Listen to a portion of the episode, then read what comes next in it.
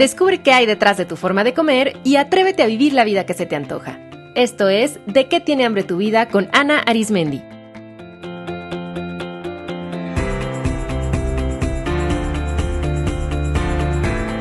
Este es el episodio 166, Preguntas para un año poderoso.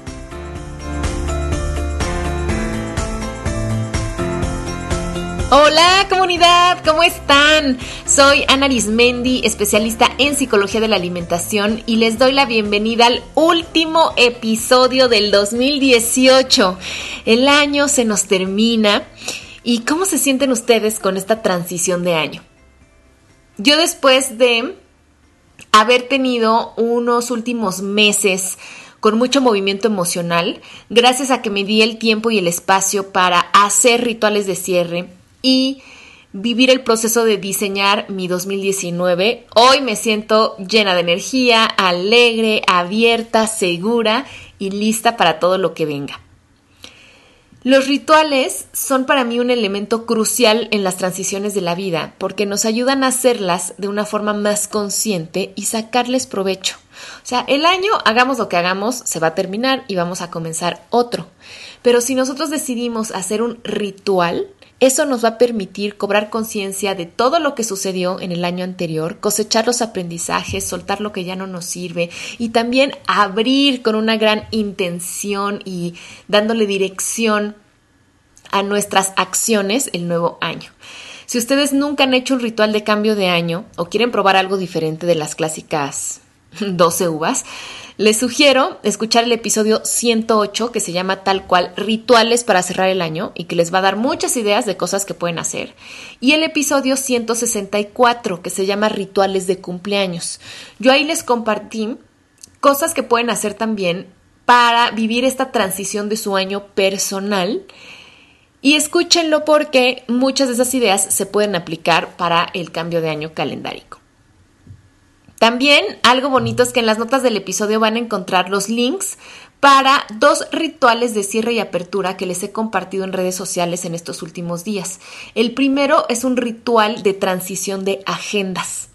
A ver, ¿ustedes qué hacen con la agenda del año que termina? Así las tiran totalmente o la conservan y la guardan, le dan alguna utilidad. Bueno, pues este mm, digamos, esta acción tan cotidiana de pues terminar de usar una agenda y empezar a llenar otra, la podemos convertir en un potente ritual de cierre y apertura de año. Y se los acabo de compartir eso en redes sociales. Y también les compartí un ritual para crear un altar de año nuevo. Este es un ritual precioso de intención, de apertura, para prepararnos para el próximo año. Entonces, vean, si todavía no me siguen en redes sociales, chequen todo lo que se están perdiendo.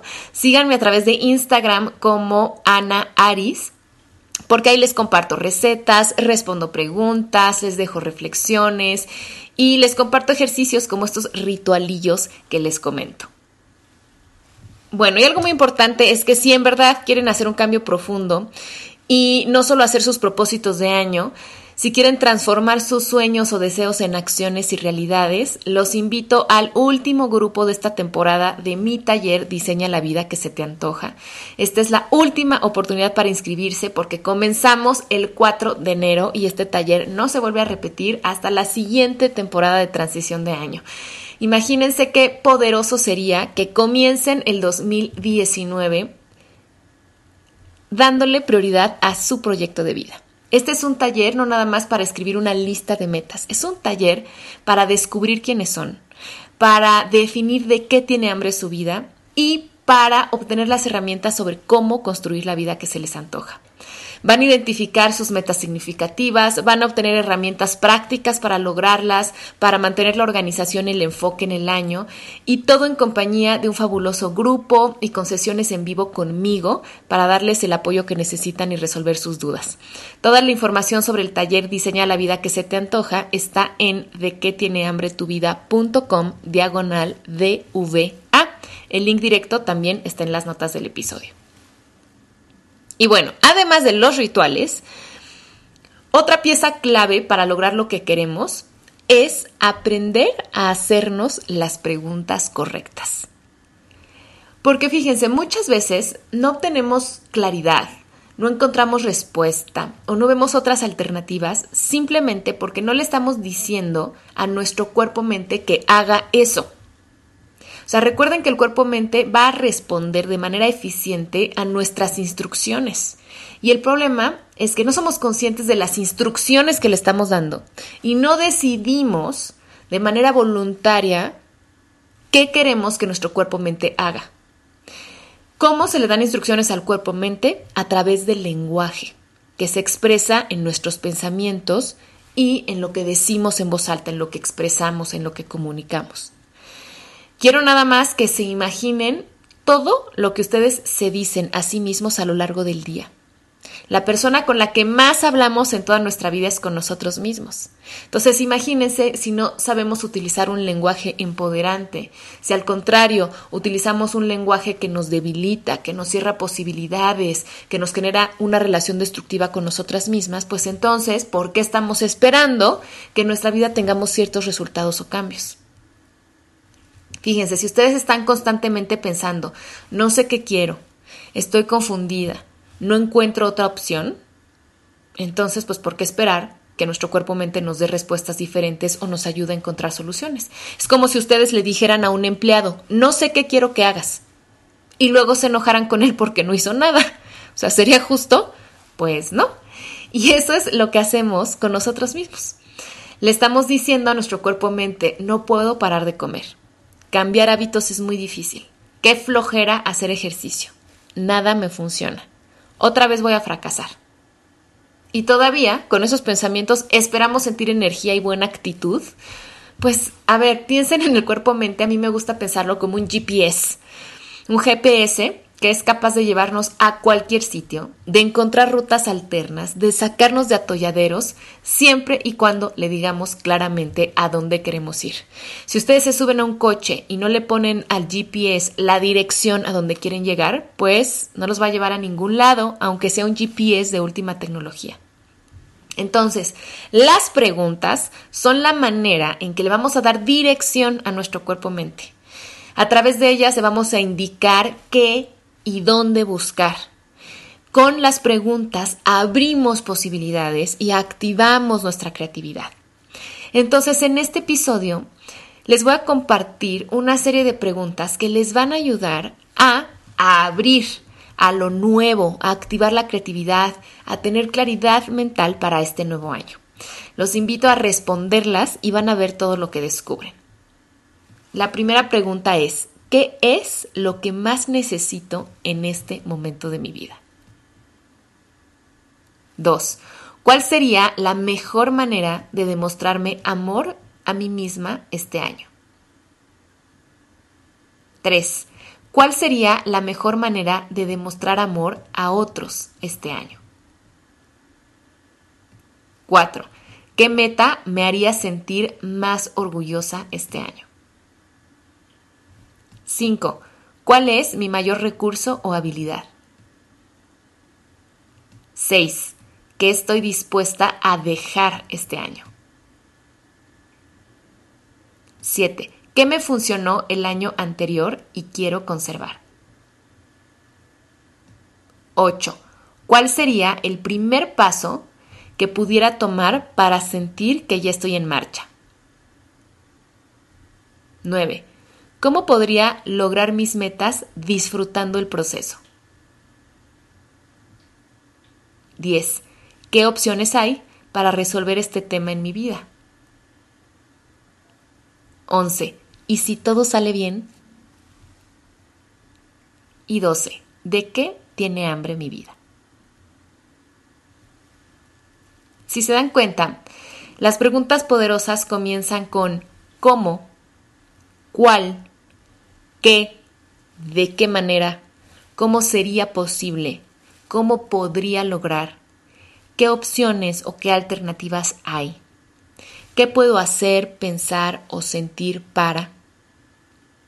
Entonces noten qué diferente es cuando nos empezamos a preguntar todo esto versus cuando hacemos declaraciones como no sé, no hay opciones, no puedo, no hay manera, es difícil, es imposible. ¿Y si no funciona? Cuando hacen declaraciones de este tipo, solitos se están cerrando las puertas antes de empezar. Quiero invitarlos a que en este momento piensen en una meta muy importante para ustedes el próximo año, algo que realmente quieren hacer. Y antes de planear acciones para poder cumplir esa meta, ¿qué tal si esta vez se plantean preguntas? Por ejemplo, ¿qué necesito? ¿Quién podría ayudarme? ¿Cómo sería más fácil? ¿Cómo sería más placentero? ¿Cómo puedo aprovechar los conocimientos, recursos y habilidades que ya tengo para lograr esta meta? ¿Qué conocimientos, recursos y habilidades necesito adquirir para conquistar la meta? ¿Para qué quiero lograr esta meta? Yo he aprendido que plantearme las preguntas correctas al empezar a planear una meta me ayuda a tener más claro todo lo que necesito, me ayuda a anticipar posibles obstáculos, me ayuda también a tener claros qué recursos que ya tengo me van a servir y cuáles no tengo y necesito, y entonces cómo podría adquirirlos. También cuáles son esas personas que pueden ayudarme, que pueden asesorarme, que pueden darme algún buen consejo o enseñarme algo. Y cuando empiezo a pensar a través de estas preguntas, a mí lo que me pasa es que me empiezo a sentir capaz, es decir, empiezo a sentir que esto es posible. Se empieza a activar mi creatividad y mi cuerpo-mente cada vez me da más respuestas. Y no solamente en el momento en el que me senté metódicamente a contestar esa pregunta en mi cuaderno, sino que todo el día el cuerpo-mente se queda con esa pregunta y entonces parece magia, pero no es magia, es, es, es neurobiología que de pronto abrimos una revista en un avión y viene, no sé, el dato de alguna persona que nos va a ayudar, un curso, alguna frase, algo que nos sirve para nuestra meta y no es magia. Es simplemente que le dijimos la instrucción correcta a nuestro cuerpo-mente. Busca esto. Y entonces lo va a encontrar en sueños, lo va a encontrar en recuerdos, lo va a encontrar en tomas de conciencia, lo va a encontrar en todos los estímulos del medio. Así es que hagan este ejercicio. Ahora que tengan, que identifiquen cuáles son las metas que quieren lograr, antes de decir, bueno, entonces lo que tengo que hacer es esto, háganse estas preguntas, respóndanlas y van a ver cómo eso les va a abrir muchas posibilidades. Y saben qué?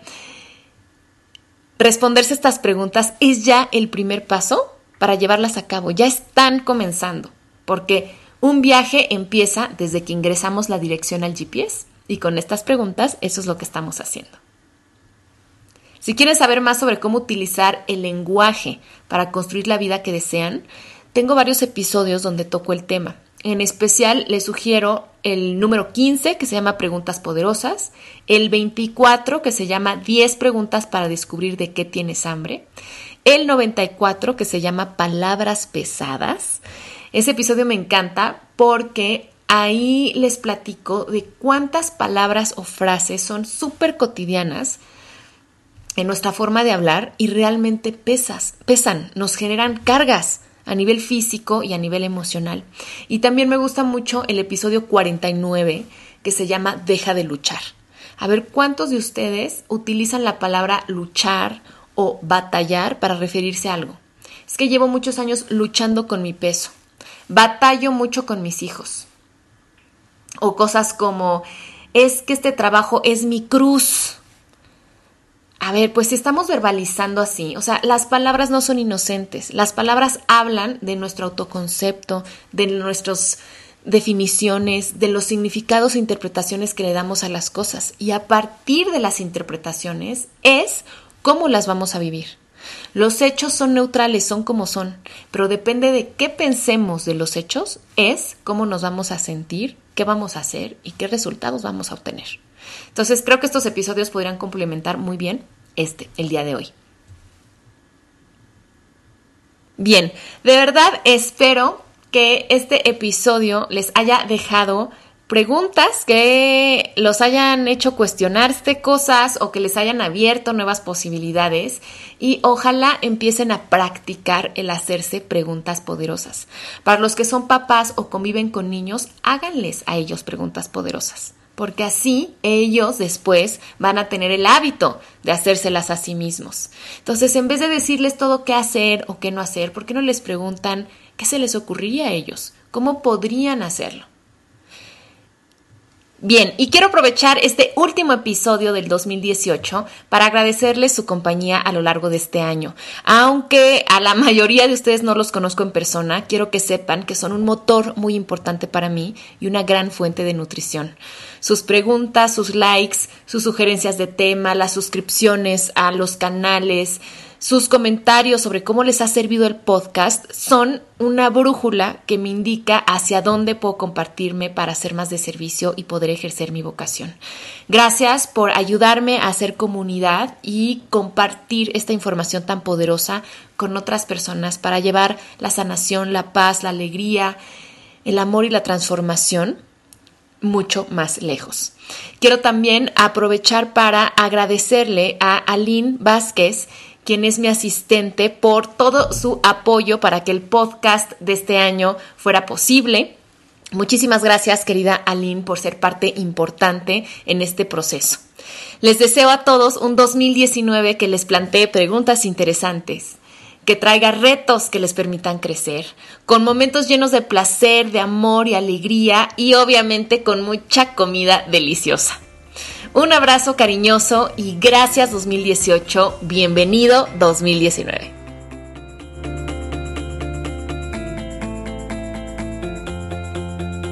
Esto fue De qué tiene hambre tu vida con Ana Arismendi. Para más información visita www.dequetienehambretuvida.com.